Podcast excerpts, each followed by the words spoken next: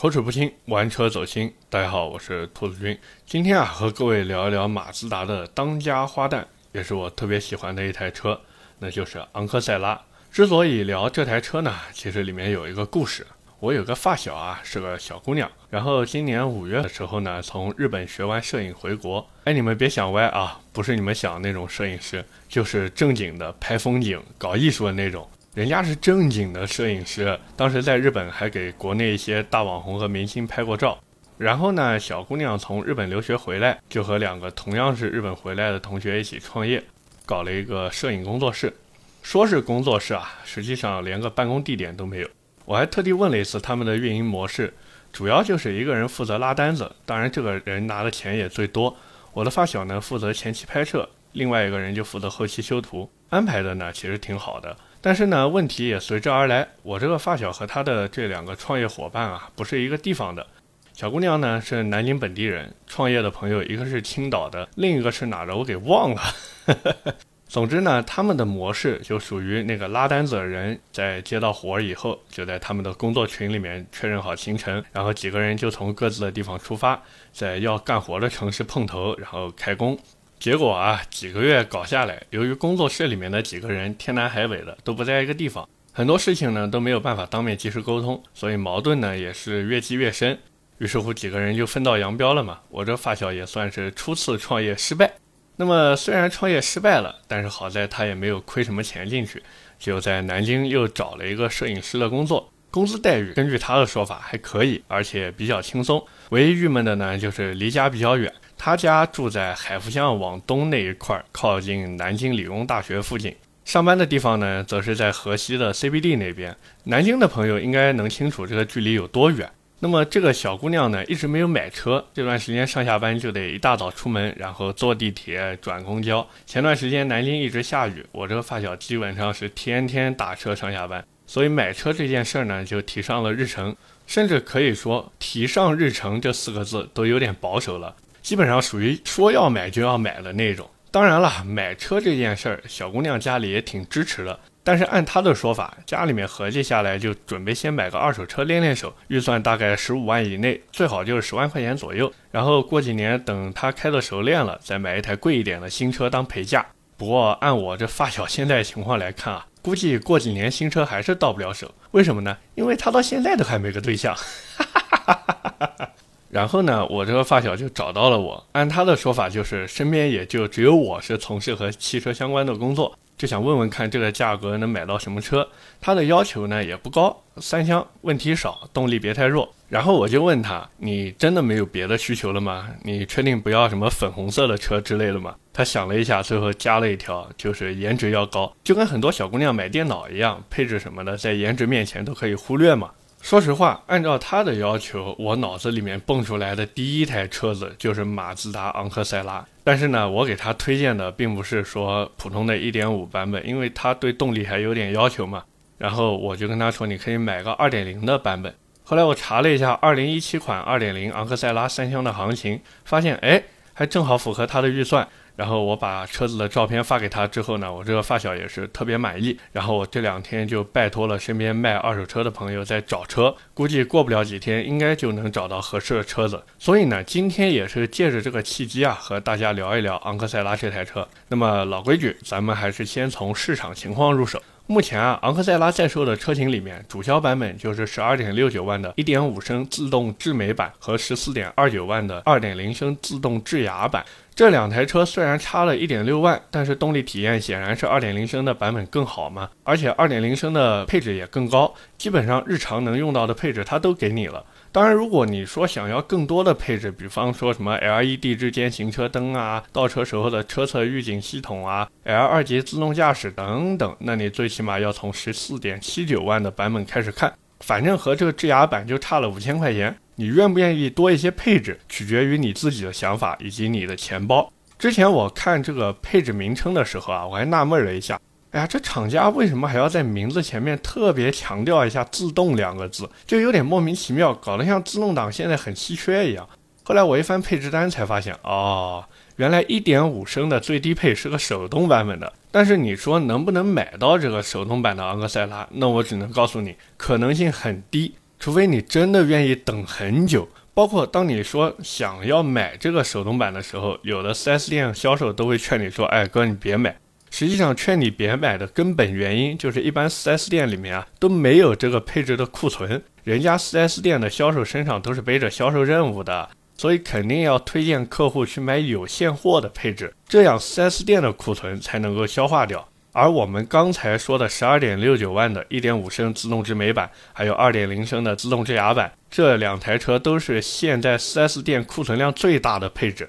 假如你想要铂钢灰色或者混动红色，当然了，我们一般把它那个混动红叫混蛋红。反正这两个颜色你如果想要的话，那不好意思，铂钢灰色要加两千块钱，混动红要加三千块钱。而且这个混动红色其实后期但凡刮擦之后想要补漆。哪怕你是送到 4S 店去做漆，也是多多少少会有点色差。所以，如果你不是被这个混动红特别套头的话，我觉得你还不如就不要加这个三千块钱了。毕竟昂克赛拉的油漆呢也比较薄，为了这个颜色，后期再多花那么多钱，真的没什么意思。那么，昂克赛拉到底买哪个配置最划算？我觉得还是十四点七九万的自动智锐版是最划算的。有意思的是啊。昂克赛拉十四点七九万的价格有两个配置，一个呢是自动制药版，另一个呢是自动致锐版，也就是我推荐的那个。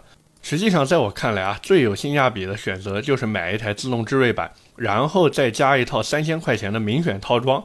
这个明选套装里面包含了这个配置没有的 LED 日间行车灯、BSM 盲点监测系统和 RCTA 倒车预警系统。实际上买这个明选套装主要目的就是为了这个 LED 日间行车灯，花三千块钱选个原厂的 LED 灯，总比你在外面改装要放心很多。而且人家还多送了两个功能，还是挺有性价比的。我在网上看到有人说觉得买自动制药版好，因为样子更好看。哎，那我就想问你一句话，就是这俩配置同时停在那儿，除非你是昂克赛拉的车主，否则有多少人能看得出来哪个是制药版，哪个又是致锐版呢？对不对？反正我看了半天，除了制药版的尾灯是双圆形的更好看一点以外，我也没看出来有什么特别大的差别啊。而且那个三千块钱的明选套装里面，我如果没记错的话，是包含这个四个圈的尾灯的，所以这也是为什么我会推荐十四点七九万的自动致锐版。然后再加一套三千块钱明选套装的原因。另外啊，还有一点非常值得注意的，那就是这台车目前基本上没有什么优惠，基本上自动智锐版的裸车价格，因为它原价是十四万七千九嘛，它的裸车价格大概在十三点二万左右，都是合理的。不过现在芯片短缺的问题摆在这边，可能有的地方价格会再高一点，但是再怎么高也高不过十三万五。那么聊完了市场情况，我们再来聊一聊这台车的本身。马自达的昂克赛拉这台车啊，其实很简单，至少在目前的市场环境下，用一个普通消费者眼光去看，可以说昂克赛拉就是一台除了颜值就满是缺点的车，空间小，噪音大，内饰一般，车机也不算很先进。换句话说，如果是一个捧着十五万左右预算想买一台新车的人，基本上都不会去看昂克赛拉，甚至可以说都想不到还有一台叫做昂克赛拉的车。但是呢，对于喜欢昂克赛拉的人而言，他们其实也知道这台车一堆缺点，但是在他们眼里看到的呢，更多是这台车的亮点。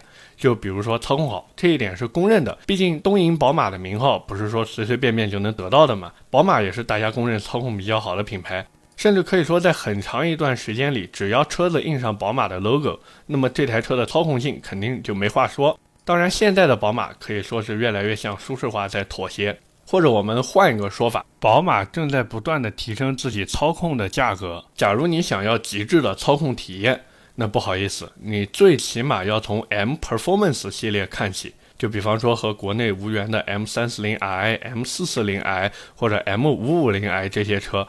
或者哪怕我们说之前在国内卖过的 M 幺四零 i、M 二四零 i 这些小车子，你看那价格都高成什么样了？我知道那个直列六缸的发动机很香，动力也很好，我也想拥有啊，但是实力不允许啊。这种车换句话说就是个玩具嘛。再往上就是宝马的 M Power 系列，比方说 M 二、M 三、M 四这些车，还有之前进口到国内来的 EM，为什么不叫 M 一呢？这里面有个故事，我也是挖个坑。等有机会讲到宝马 M 系列的时候，可以跟大家聊一聊，好不好？那么关于这些车子的价格，我就不多提了。反正现在 M 三和 M 四都是加价的行情，你想要买，不好意思，没有一百二十万的预算，你就不要想着去看 M 三和 M 四。所以不要被 M 三和 M 四的指导价骗了。那个指导价真的就是象征性的指导一下而已，基本上没有 4S 店会听的。那么言归正传啊，昂克赛拉这台车就目前的性能来看，我觉得是退步的。虽然那套非独立后悬挂，很多人都说啊不会输给以前的独立后悬，对不对？但是咱们换个思路去想，真的能差不多吗？反正我开下来，我感觉就是日常代步的情况下，确实没有什么区别。至于激烈驾驶嘛，我说实话，我这一次真的没有机会去体验，因为 4S 店的销售不让我 P 完。哎呀，真的有点郁闷。再一个呢，我发现昂克赛拉的车主啊都很有意思。用网上之前很火的一句话来说，就是你说他有钱吧，他开个昂克赛拉；你说他没钱吧，他开的还是昂克赛拉。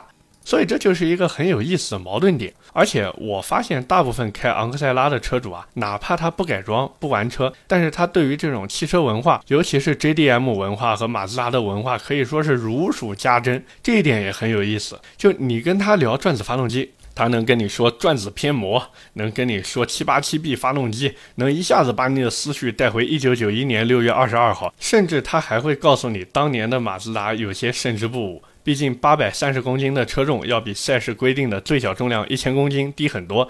然后你跟他聊马三，他能从当年的马三 MPS 一路跟你诉说这台车的辉煌。然后你跟他聊 MX 五，他会告诉你啊，在跳灯的米亚塔之后再无 MX 五。然后你跟他聊阿特兹。他会告诉你，哎呀，还是当年的马六比较牛逼。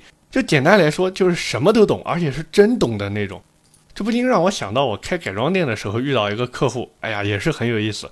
他那会儿开的就是一个2.0的昂克赛拉嘛，每次来店里面，什么话都不跟我多说，直接微信转我一百块钱，然后就把车子开上龙门架，自己把车子抬起来搞搞弄弄。比方说搞个避震啊，搞个轮毂啊，换一套包围啊，底盘加一套杯饰啊，给自己换一个进气啊，反正都不用我动手。唯一让我帮忙的一次，就是他准备换一套排气，然后让我帮忙搭把手。然后这哥们儿还会隔三差五的来店里面洗车，也是不多说什么废话的那种，直接摔给我一包炫赫门，完了就把车子开到洗车工位上，自己开始动手洗车。哎呀，真的很有意思。既然聊到了改车的事情呢，我们来聊一聊这台车到底应该怎么玩，或者说我自己对于这台车改装的理解。那么先说明我自己的态度，我肯定不会对动力方面有任何的期望，毕竟移植发动机这种事儿虽然现在已经很成熟了。但是对于大多数人而言，还是太过于遥远，并且在国内搞发动机移植本身就具有一个法律上的风险，所以我也是不太推荐大家去搞移植这种事儿。没查到你，那就你好我好大家好；查到了，那不就有点得不偿失了吗？就假如让我来改这台车的话，我估计会这样去玩。在此先说明一下，以下内容所说的价格仅供参考。如果你问的价格比这个低，没有任何问题。如果说你问的价格比我说的高的话，那你就再换个地方问一问，好吧？那么来说一下我的思路啊。首先呢，我会换一套 NGK 的一合金火花塞，大概六百块钱一套，还有一套 Speed Force 的点火线圈，大概两千块钱一套。完了再换一套 BMC 高流量进气风格，用来替换原厂的进气空滤，价格大概也是六百块钱。其次呢，我会换一套日本天域，也就 TEIN10 嘛。天域的 SAZ 脚压避震套装，价格呢大概是五千五百块钱。一方面呢能有效的提升操控性，另一方面呢也可以降低车身高度嘛。再一个我会加一套施特的顶巴，其实就是很多人看人家改装车的照片，打开机舱盖有一个横向的拉杆嘛。价格呢大概是个五百块钱，我也不指望这根顶巴能起什么作用，关键还是为了打开机盖的时候好看嘛。像我现在野马就是了，我就给机舱里面又加了一根红色的顶把，牌子是好像叫什么旅途，反正我也不指望它有什么操控性的提升，就是好看。每次一打开发动机盖啊，然后就看那个红色的一根横在那个发动机中间，哎呀，特别帅。然后呢，再者我会换一套巨石的头段，价格大概四千四百块钱左右。这个巨石排气的英文名叫 Stone，就是 S T O N E 嘛，其实就是石头的英语嘛，对吧？那么回过头来说，就马自达昂克赛拉这种自然吸气发动机，其实对于头段和八角管那一块的工艺要求是比较高的。那么对于排气厂家而言呢，要有比较好的弯管技术才行。那么 Stone 这个牌子呢，其实很 old school。之前港珠澳赛事有不少车队其实都在用这个牌子。我之前在轮毂公司做市场副总的时候，还跟他们 Stone 的老板吃过饭。那次吃饭的饭店都是我去订的，然后他们老板是个台湾人，年纪挺大的了，但是很有意思。我也跟他学了不少排气相关的知识。那么中尾端排气我不会去选择改装，毕竟昂克赛拉这台车也不需要太张扬嘛，换一套口径大一点的三零四不锈钢尾喉就可以了。说实话，这尾喉在某宝随便找一个卖排气的就可以定做，价格也不太贵，大概六百块钱左右就能做得很好了。最后呢，就是轮毂、轮胎还有刹车。轮毂的话呢，我会选择美国的逆齿 N I C H E 逆齿的 M 幺幺七，这个轮毂十八寸的价格大概是个七千五百块钱一套。轮毂数据的话呢，我会选择十八乘八 J E T 四十 P C D 五乘幺幺四点三，呃，五乘幺幺四点三是日系车一个常见的 P C D 数据啊。那么因为我这个思路就是日常走街嘛，所以造型很重要。逆齿的话其实和 r o t i f o r m 是一家的。只是 r o t i f o r m 的设计更夸张，而且最关键的是，其实我想换 r o t i f o r m 但是 r o t i f o r m 现在基本都没有十八乘八 J 的轮毂了，最小都是十八乘八点五 J 的。其实十八乘八点五 J 的轮毂，如果你说拿昂克赛拉来玩气动啊什么的，那没有任何问题。包括你甚至都可以用十九乘八点五 J 的轮毂。但是因为我一开始选择的是脚牙避震嘛，所以我的轮毂宽度其实并不需要达到八点五 J。怎么说呢？逆齿和 r o t i f o r m 这两个牌子啊，有几个问题。第一个就是品控不是很好，有一点堵脸，比较适合我这种认识厂家的人。轮毂拿回来之后呢，先上动平衡机进行一个空转。假如动平衡不是很好的话，就可以直接沟通换货。但是对于普通消费者而言，这种沟通换货的时间成本真的有点太高了。第二个问题就是 r o t i f o r m 和逆齿这两个牌子的轮毂铝合金原料会比较软，所以有时候但凡你速度快一点过坑，就很容易失圆变形。怎么说呢？就我喜欢这两个牌子的原因，就是因为它们的设计很好看。如果纠结品质和性价比的话，其实去买一个雅凡迪的悬崖轮毂都比这俩牌子要强。然后轮胎的话呢，我知道很多玩昂克赛拉的都会选择什么 AD 零八 R 啊，或者贝耐力 P 零啊这种。但是我的选择呢，可能有点小众，我会选择 Nitto 的 Invo 系列，数据二三五四零十八，四条轮胎大概是个四千四百块钱。这个 Nitto 牌子翻译成中文呢叫耐特通。其实耐特通这个牌子很有意思，本来是日本的，但是主要销售区域呢是美国市场。之前《速度与激情》里面有不少车子用的就是这个牌子的轮胎，包括 Invo I N V O 这个型号的轮胎，我自己的野马现在就在用，我感觉性价比挺高的，而且轮胎的花纹很特别，感兴趣的朋友可以试一试。至于刹车的话呢，我会给前轮选择一套 C Z V 出的 A P 九五四零四活塞刹车套装，那么刹车盘的尺寸呢，我会选择三百三十二毫米的。这个 CZV 的套装说白了，除了卡钳是英国原装的之外，其他都是国产件。怎么说呢？日常走街反正够用了，性价比呢会高一点。价格的话，全套大概一万二就能搞定了。后轮的卡钳自己做个改色就可以了，买个专用的自喷漆，然后自己搞搞弄弄，最多三十块钱就搞定了嘛。所以这一套东西算下来大概是个三万八千块钱。完了呢，你可以再让改装店的老板给你打个折，再加一套改色膜，前后窗和内饰再来一点 JDM 风格的贴画和配饰。那么基本上四万块钱就可以开着这台车，就这台改好的昂克赛拉去各种改装车展和车友聚会了，而且你绝对能成为焦点。当然了，这个方案各位仅供参考，因为改装本身就是非常具有个人属性的东西，每个人对于车辆的改装需求和理解都是不一样的。还是那句话，如果各位对汽车改装有什么问题的话，可以发私信给我，也别觉得白嫖不好意思什么的，我可以把我的支付宝账号发给你啊。那么最后的最后呢，我们来做一个小小的总结啊。综合而言，现在的昂克赛拉给我的感觉就是它向家用化妥协了，但是呢又没有完全妥协，你还是能在这台车身上找到自己年轻时候的影子。而且昂克赛拉这台车不会像时代思域那样给人一种锋芒毕露的感觉，它反而会多一些沉稳和内敛，甚至我觉得会再多出一些从容和优雅。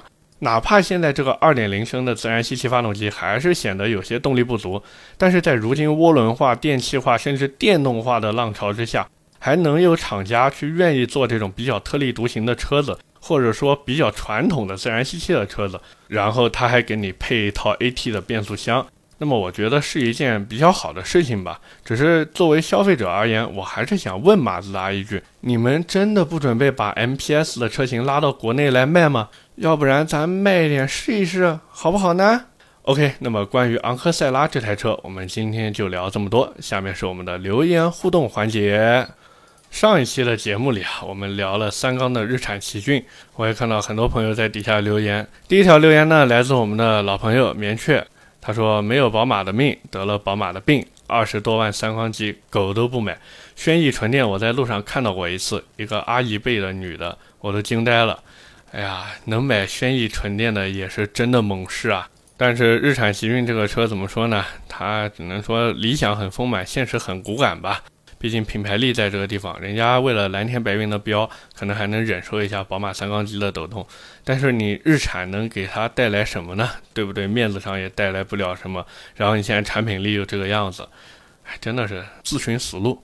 第二条留言来自一位新朋友，叫 Grace 徐，他说三缸机还不如做混动，学奔驰的四十八伏轻混，消费者接受度也要高一些。我是这么给他回复的，我说日产其实是有混动计划的，据说下一代劲客就是混动。但是对于日产来说呢，他们的混动技术或者说纯电的技术确实已经落后别的厂商很多了，就他们也是有点心有余而力不足吧，巧妇难为无米之炊嘛，对不对？再一条留言呢，来自我们的一位老朋友 M Prince M，他说日产没有混动，没有电动，没有插混，第一个吃螃蟹。之前利府量产，我们郑州很多公务车都是利府，最后不了了之，可惜了。最后来个三缸王炸，学贝吉塔打不过就自爆嘛。没想到啊，在这边还能碰到也是看龙珠的朋友，哎呀，真的很有意思，很有意思。日产它其实那个利府给我的感觉就一直像是一个天籁的电动版，我也不知道这么说对不对啊，但基本上看下来就是一个电动的天籁。那个车怎么说呢？就日产现在的技术，它就算做出来，然后再拉到国内来卖，其实也就那么回事儿吧。估计最后的销量也是一塌糊涂。没办法，那现在电动车行业都成什么样了？本身日产在电动车方面也没有什么领先于别人的技术，然后它如果想进入电动车市场的话，它也是一个后来者。那后来者总归要拿一点真本事出来，日产没有真本事，所以最后还是一个字：凉凉嘛，对吧？最后一条留言呢，也是一个新朋友，叫夏末冰豆沙。他说：“车评人都在说三缸的奇骏不抖，可问题是谁能保证开个三四年也能不抖？”我是这么给他回复的：“我说三四年之后，估计那些车评人也记不得自己说过这话了。”这不禁让我想到啊，前段时间我大概是做到十三期、十四期的时候那个样子，然后我收到一条私信。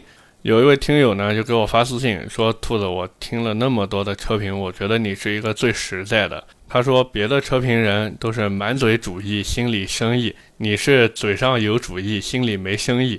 怎么说呢？我也不知道这是好事还是坏事吧。但是每次看到人家车评人一条一条的充值往那儿接，哎呀，我这心里面就有点羡慕嫉妒恨啊。那谁看到那真金白银不动心呢？对不对？我也是个俗人啊，我也是要食人间烟火的嘛。”但是呢，我也在这边跟各位说明白，假如有一天我接充值了，我如果说有什么充值的音频啊，或者说宣广的音频，那我肯定会在前面加上标签，比方说什么恰饭啊，比方说什么特约啊之类的。哎呀，反正不管怎么说，如果哪一天我真的能接到这种商业合作了，还烦请各位多多支持一下，好不好？把那个收听量稍微顶得好看一点，O 不 OK？谢谢谢谢谢谢，提前谢谢大家。最后呢，还是各位已经听腻的那段话，就是如果想听什么内容或者什么车，也可以在下方进行留言。如果说我还没有聊到你想听的那台车，我也恳请各位能支持一下，点进来听一听。因为现在一周就两期音频节目嘛。所以不可能说每个礼拜都把各位提的所有的车都聊到。当然，我也是在纠结说要不要做一个，比方说答听友问之类的音频，然后每个月或者每两个礼拜进行一次更新，就把大家想听的车或者问的问题进行一个集中的回复。呃，各位也可以在下方留言评论告诉我，这样行不行，好不好？那么点赞、评论、转发是对主播最大的支持。我的节目会在每周二和每周四更新。如果你觉得我聊的还行，可以点击订阅专辑，在第一时间收到节目更新的提示。我们下期接着聊，拜拜。